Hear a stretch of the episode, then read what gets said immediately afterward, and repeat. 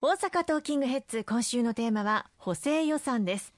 補正予算ではどんなことが考えられているかということは以前番組の中でお話をさせていただきましたが補正予算はすんなりと成立したという印象があります。いかがでしょうか？そうですね。あの私今参議院の国対委員長国会対策委員長を拝命をしている立場から言いますと、はい、野党の皆様のご協力をいただいて今回早期にこの補正予算を成立させていただくことができたこと大変嬉しく思っています。ただあの実際に国対間のまあやり取り交渉というのが様々ありまして、えー、その中ではですねもっともっと時間をかけるべきという野党の皆様のご要望があってそれに対しても我々これは災害対応の補正予算なので一日も早く成立をさせたいと。例えばあの熊本地震の時の補正予算なんかは衆議院参議院ともに予算委員会は1日ずつしか開催をしなかったんですね、はい、そういったもう緊急性を要する予算なので、できる限り審議時間を短くして成立を図りたいということをお願いをいたしました、まあ、野党の皆さんは追求したいことがいろいろございますのでできる限り審議時間を長く持ちたいと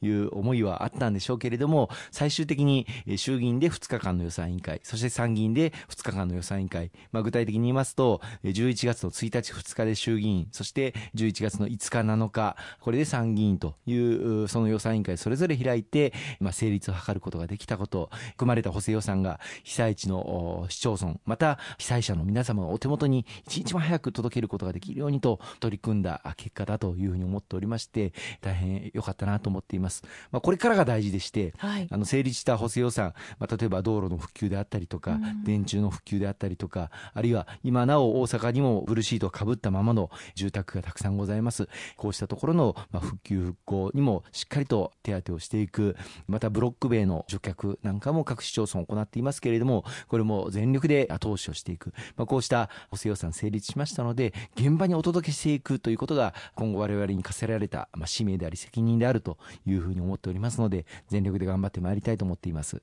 具体的には例えばどんなことに使われるのかというのを改めて、まあ、丁寧に番組内で紹介していきたいと思いますがそういったこと大切なことですよね。はいそうですね。あの今回の補正予算総額で言いますと9356億円が盛り込まれたところなんですけれどもまずは災害からの復旧復興に7275億円。これがまあ西日本豪雨あるいは北海道の胆振東部地震台風21号や大阪北部地震などに充てられる予算になります。さらには学校の緊急安全確保策ということで1081億円、まあ、これには公立の学校に対するエアコンの設置普通教室で全国、まあ、17万の教室がまだエアコン未設置の状況にありますので、これを来年の夏までにぜひともエアコンを設置していく。この全ての教室にエアコンを設置できるだけの予算を確保できたというのが今回の特徴になります。またあの今年の6月18日に発生をしました大阪北部地震では高槻で、まあ、ブロック塀の倒壊によって小学生の女の子が犠牲になるという大変痛ましい事故が発生をいたしました。あのこうしたことを二度と起こしてはならないということで危険なブロック塀の回収費用として200 59億円。これをまあ補正予算の中に組ませていただくことができました。でこのあの補正予算ブロック塀に対する補正予算の中で特に大阪の高槻市をはじめいろんな市町村から言われてましたのは、はい、北部地震が起こった後直ちに各市町村では公明党の町議員さんの要望を向けて、まあ、ブロック塀の除却あるいは改修工事というのを予算を組んでいます。で今回の国の補正予算ではぜひこの地方自治体ですでに行っている事業にも過去に訴求をしてで手当ができるようにしてもらいたいというのが地方自治体の強いご要望でした、まあ、通常あの予算を組む時っていうのは過去に行った事業に予算を当てるということはあまりしないんですね。だけど今回はやっぱり特例中の特例、まあ、6月18日終わって直ちに各市町村頑張ってブロック塀の除却やっておられますので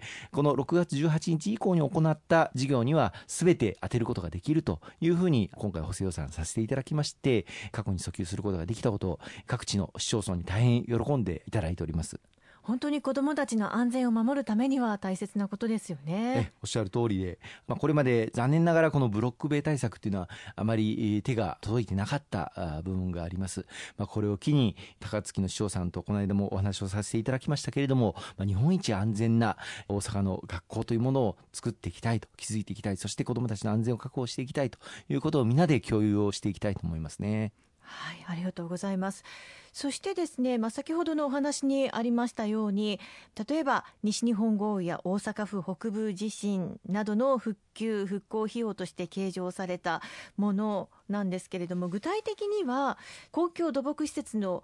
修復などが多いんでしょうか？はい、公共土木施設の復旧という中で特に河川とか道路とか西日本豪雨で決壊をしてしまった堤防の修復あるいは崩落をしてしまった山間部の道路橋梁こうしたものの修復の費用が大変多く盛り込まれております。またあの冒頭オープニングでも申し上げましたけれども関西国際空港の連絡橋が今回の台風21号で単価が衝突をしてしまって一部損壊を受けてしまう。これはあの来年のゴールデンウィーク前までに復旧工事をしていくということになっていますけれどもこれに必要な予算も盛り込ませていただくことができました。他には例えば避難所生活を強いられていらっしゃる方もいらっしゃいますけれども住まいの確保というのも必要ですよね。そうですね。今なおあの避難所生活を続けていらっしゃる方々もいらっしゃいますが、まあ、住まいの確保のために、まあ、台風の被害もそうですし北海道胆振東部地震もそうですがまだ仮設住宅が十分に整っていない方々がいらっしゃいます。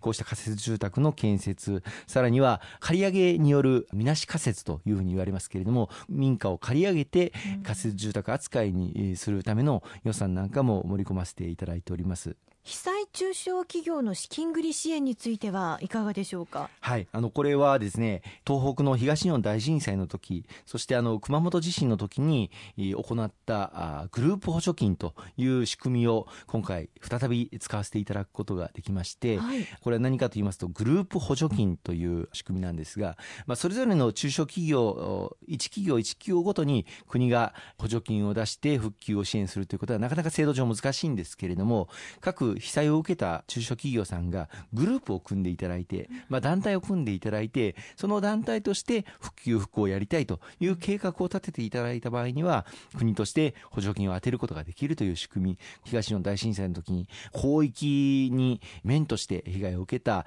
数多くの中小企業ありましたので、作らせていただいたその仕組みを熊本地震でも適用されたんですが、今回も特に西日本豪雨なんかでは広域で中小企業が大きな被害を受けておりますので、で、こうしたところにこのグループ補助金を当てることができるという制度をあの盛り込ませていただいております。これをぜひとも被害を受けた中小企業の方々に活用していただいて、一日も早い復旧を成し遂げていただきたいというふうに思いますね。そうですね。そして被害を受けた農家への支援についてはいかがですか？はい、これもあの冒頭申し上げましたけれども、特に大阪でもそうですが、台風21号でビニールハウスの事業者の方々が大変な被害を受けました。共済に加入をしていらっしゃる農家の方であれば、まあ、様々な実は支援策があったりするんですけれども、大阪の農家の方っていうのは兼業農家の方が多くて、はい、共済の加入率っていうのが全国的に見ても極めて低いんですね。で、こうした中で共済に加入していない農家の方であってもきちっと復旧ができるように特にこのビニールハウスの被害を受けた方々に対する支援策というのをぜひとも取り組んでもらいたいと、え私もあの被害を受けた農家の方々のところにお邪魔をして深刻な状況壊滅的な状況を伺ってまいりましたけれどもそれを今回の補正予算の中で盛り込ませていただくことができたこと本当に良かったというふうに思っております、まあ、大変な被害ですので復旧には時間がかかろうかと思いますけれどもぜひともこの補正予算活用していただいて今再び農家の方々が私たち消費者あるいは国民に対して新鮮で美味しい安全な野菜を作っていただくことを心から念願をいたしますね。ありがとうございます。後半も引き続きお話を伺っていきます。